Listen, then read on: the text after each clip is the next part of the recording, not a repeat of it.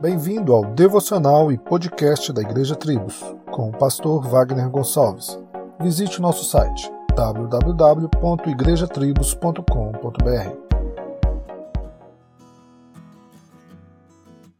Eu lhe convido nesse dia a fazer uma leitura simples do Salmo 139, onde a declaração soa como música aos nossos ouvidos, de como somos impactados por Deus em tudo na nossa vida. A declaração do salmista é tremenda, inclusive ao dizer que sobe aos céus ou desce ao inferno, em qualquer um dos lugares Deus está, a ponto de declarar: Para onde mirei do teu espírito, ou para onde fugirei da tua face? Percebe? Deus se revelou aos homens de forma grandiosa nas pequenas coisas que temos no nosso dia a dia, seja na vida ou na morte, seja na saúde ou na enfermidade, no amor dos jovens casados ou no primeiro choro de um bebê.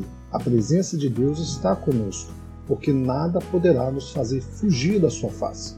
Os filhos dos homens podem até fazer vistas grossas para as belas obras de Deus na criação, contemplando, talvez, somente a areia enquanto podiam olhar para o mar em toda a sua glória.